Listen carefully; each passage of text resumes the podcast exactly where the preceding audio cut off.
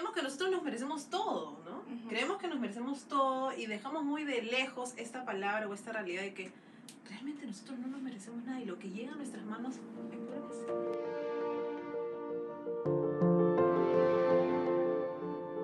¿Alguna vez recibiste algo que no merecías? La gracia de nuestro Señor Jesús se extiende de manera inmerecida. Pero ¿cómo funciona realmente este asunto? Descubre esto y mucho más a continuación en Moldeadas, el podcast donde conoceremos al Dios que nos transforma.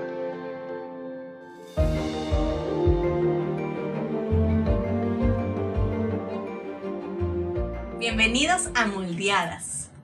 Conociendo al Dios que nos transforma. No sabíamos quién iba a decir la línea, así que se notó, se notó.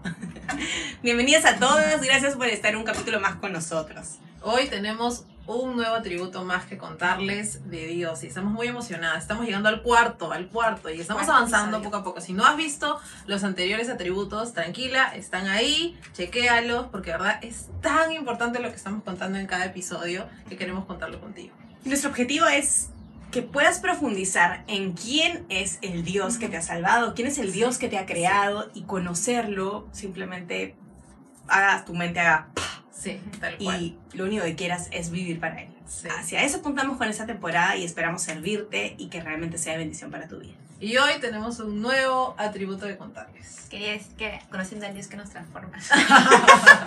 Muy bien. Y realmente es una bendición porque ya estamos en el cuarto episodio y hoy día nos vamos a hablar sobre la gracia de Dios. El atributo que también es tan esencial y tan fundamental en nuestra vida como cristianos, ¿verdad? Aquella gracia que nos salva del pecado, ¿verdad? Se Me, acuerdo de esta canción, solo el título, porque no me pidan cantar la canción. Yo soy la que se olvide todo.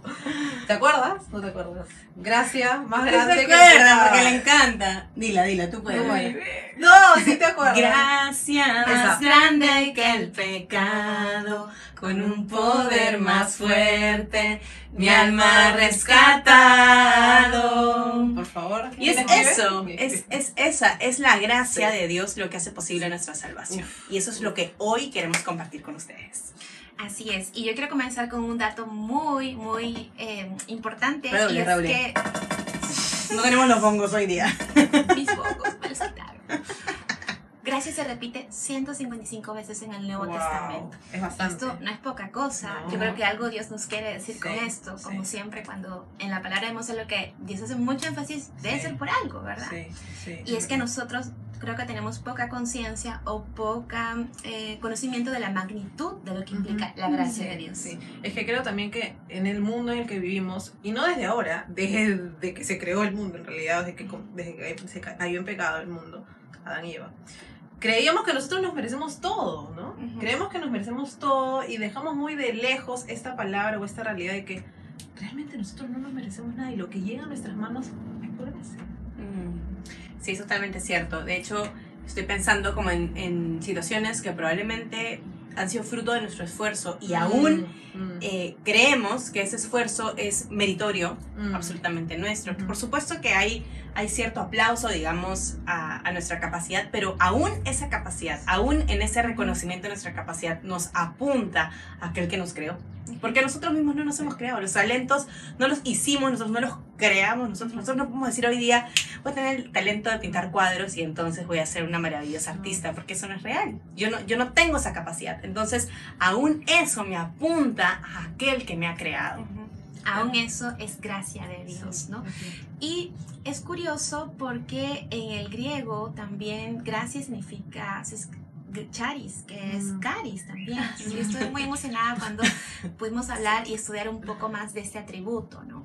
Y para poder comenzar a definir gracia, gracia es todo aquel favor inmerecido que se nos es otorgado. Mm, mm. Entonces nosotros podemos ir a la palabra y Mm. recordar en Efesios este versículo que es seguramente lo has conocido, lo has leído muchas veces y que dice así, pero Dios que es rico en misericordia, con su gran Mm. amor que nos amó, aún cuando estábamos muertos en pecados, nos dio vida juntamente con Cristo.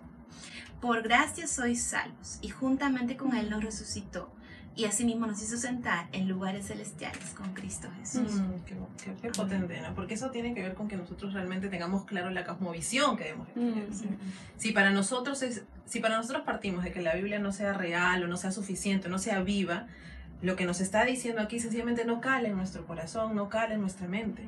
Pero la idea es que nosotros nos metamos en la palabra, nos comamos la Biblia y realmente entendamos, le digamos a nuestro razonamiento y a nuestro corazón que la gracia que fue derramada, en lo que está diciendo en este versículo, ¿sí? fue por medio de Cristo, juntamente con Cristo. O sea, no había otra forma. Qué, qué potente saber que Dios nos entregó a su único hijo y que nosotros lo reci- recibimos todo eso sin merecer una sola gota de su sangre.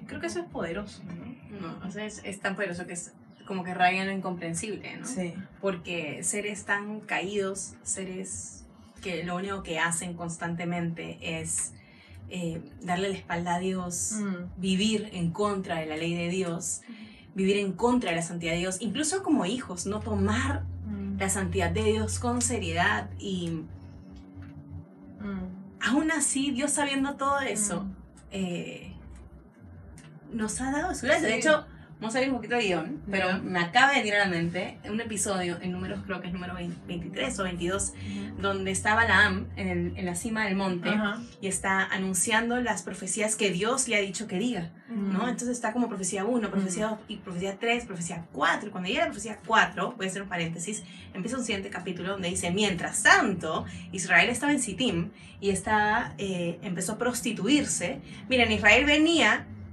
ya para entrar a la tierra prometida, Dios ya les había dicho que ustedes tantos van a morir y... Y a la primera oportunidad que Israel tiene de no vivir en el desierto, sino que vivir en un lugar donde ya era más asentado, donde había Mm. alimentación, Mm. a la primera oportunidad que Israel tiene, Israel se prostituye con mujeres que no eran israelitas y empiezan a servir a los dioses, donde está Baal peor, que si ustedes han leído eh, libros Mm. previos es Malok. Y son como sacrificios bien terribles. Pero mientras que eso está pasando, mientras que Israel está viviendo así, Balaam está anunciando desde Sí. el monte, un día un cetro se va a levantar entre ustedes, Israel, y los va a liberar. O sea, imagínate esa imagen Mm. de ese Dios que ve, y al final es nosotros también, Claro. que nos ve conociéndolo, conociendo a Dios, conociendo a Dios, y aún seguimos viviendo la vida como nos viene en gana, y Dios está anunciando. Yo imagino el corazón de Dios en ese Mm. momento partiéndose Mm. de dolor, Mm. que es el mismo dolor que partió el mismo Dios en la cruz. Está anunciando, yo los voy a Mm. salvar de ustedes mismos y del mundo, sí, pero sobre todo de ustedes mismos, porque miren ustedes mismos, a la primera que fueron soltados, miren lo que hicieron. Y Dios en su gracia, a mí me parece Mm. impresionante, es, Mm. es uno de mis momentos favoritos, como. La gracia de Dios gritándoles, yo Sí, les voy a dar lo que no merecen para salvarlos de lo que ustedes Yo son. creo que lo importante es entender nuestra condición. Nosotros no merecemos gracia, nosotros no merecemos nada, somos pecadores. Tal cual. Pero eso no quiere decir que, ah, pecador, pecador, y Dios viene aquí y nos refriega el pecado. No, ¿qué hizo con Israel? Bendijo. ¿Qué hizo con nosotros? Desde antes de la fundación del mundo nos pensó. En Efesios dice, ¿no? Y, y nos pensó y nos adoptó y nos hizo hijos sí. suyos. Ujú, ujú. Desde antes. O sea, no es como que, ah, sí, muchas veces he escuchado, ¿no? O, o quizás tú también has escuchado. Como, ay, pero este Dios siempre nos habla del pecado, del pecado y que somos pecadores y que malos y que malos. Sí, es, es que espérate. El pecado es eso. El pecado es, es maldad, es muerte tremenda. Dios te quiere liberar de eso. Dios nos quiso liberar de eso. Dios nos quiere liberar de eso. Por eso derrama gracia.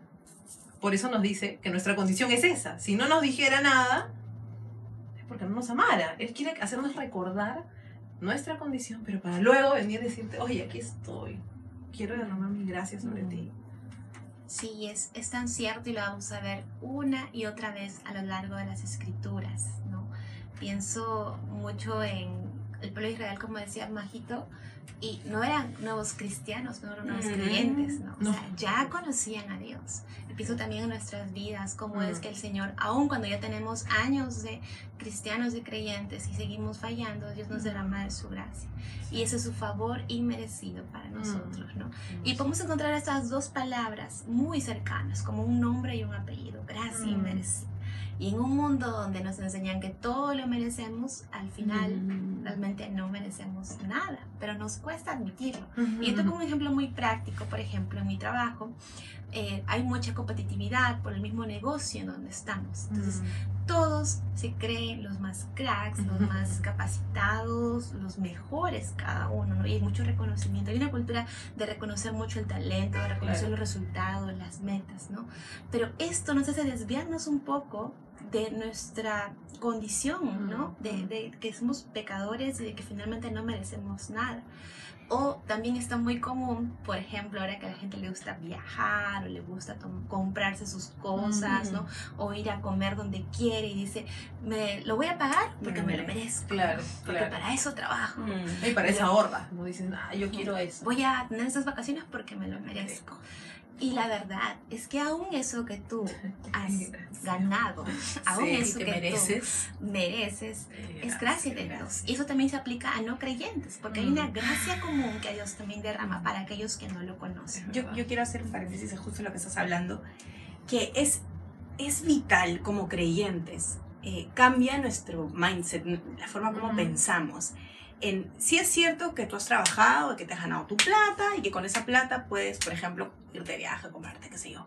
Pero es totalmente necesario reconocer que esa, aún esa plata, aún ese trabajo ha sido provisión de Dios, aún Sí. tus capacidades para lograrlo es provisión de Dios. Nadie te quita el mérito por el cual tú lo has hecho, pero necesitamos Sí. eh, interiorizar que Sí. eso es de Dios y vivir agradecidos porque realmente no tuviéramos nada si Dios no nos, nos- no nos lo hubiese dado. Y creo que eh, esta actitud de siempre dar gracias, ¿no? Tener una actitud de De gratitud. reconocer, de reconocer, reconocer. que Él es el dador de todo lo Sí, que tenemos. tal cual. A- aún, aún te estés pasando momentos difíciles.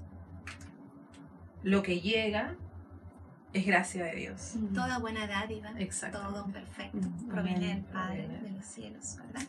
Amén. Y es algo que te animamos a que tú puedas reconocerlo Sí. también. Aún si has logrado terminar tu carrera, entrar a un nuevo Exacto. trabajo, dilo, todo debo a Dios, todo esto es por la gracia de Mm. Dios, porque ese también es un testimonio Mm. para aquellos que no lo conocen. A mí me impacta mucho, por ejemplo, cuando alguien me felicita o algo, yo de mi trabajo, y no son cristianos, y, me- y yo les digo, todo es gracia de Dios, es la gracia inmerecida. Entonces ellos como que jamás en su vida han escuchado Mm. estas dos palabras, gracia inmerecida, ¿qué significa eso? Y es una muy buena oportunidad para poder contarles de aquella gracia de Dios que es otorgada a todos. Amén, Sí. Es verdad, es verdad. Bueno, hemos llegado al- a la parte final de este atributo. Y no sin también como que darles la parte más rica de Sí, todo, ¿no? exacto. Al final, la mayor también eh, muestra de gracia de Dios con nosotros es su propio Hijo Exacto. En la cruz. La cruz, la cruz. Por eso es que a veces lo repetimos y aunque pueda sonar cliché, es mira la cruz, ¿no? Mira la cruz, porque deja de ser cliché cuando entiendes el significado de Mm. lo que es eso, ¿no? Mm, mm. El propio Hijo de Dios. Dios tuvo que bajar aquí por nosotros, ¿no? A salvarnos de lo que nosotros sencillamente ni siquiera lo veíamos, nuestra propia maldad, nuestro propio pecado, por gracia. Sí. Y me encanta cómo Piper Mm. también Ujú. define aquella respuesta, o sea, ya nuestra tarea, Dios nos da su gracia. Piper, Piper dice, la respuesta adecuada para la gracia en el pasado, o sea, lo que ya pasó, es la gratitud. Tienes que ser agradecido con Dios. Pero la respuesta para la gracia que vendrá, porque vendrá de todas maneras, es la fe. La Mm. fe que tú puedas seguir teniendo y Mm. perseverando hasta el fin. Amén. Así que espero que el, este capítulo de hoy les sea de bendición, que anime sus corazones, que puedan recordar que todo lo que tenemos es por gracia. Y es gracia inmerecida, porque no hay nada que podamos haber hecho nosotros para merecer que el Dios Santo, perfecto, justo, maravilloso, puro, nos dé algo. Mm. Y aún nos mantiene con vida, nos ha regalado su Hijo, es esa salvación que leía Cari al inicio, Sí. eh, que nos ha salvado de nosotros mismos Ujú. del mundo y del mismo Dios, de pasar una eternidad sin Él. Así que les damos las gracias por acompañarnos. Nos vemos el siguiente episodio. Cuídense. Bye. Chao.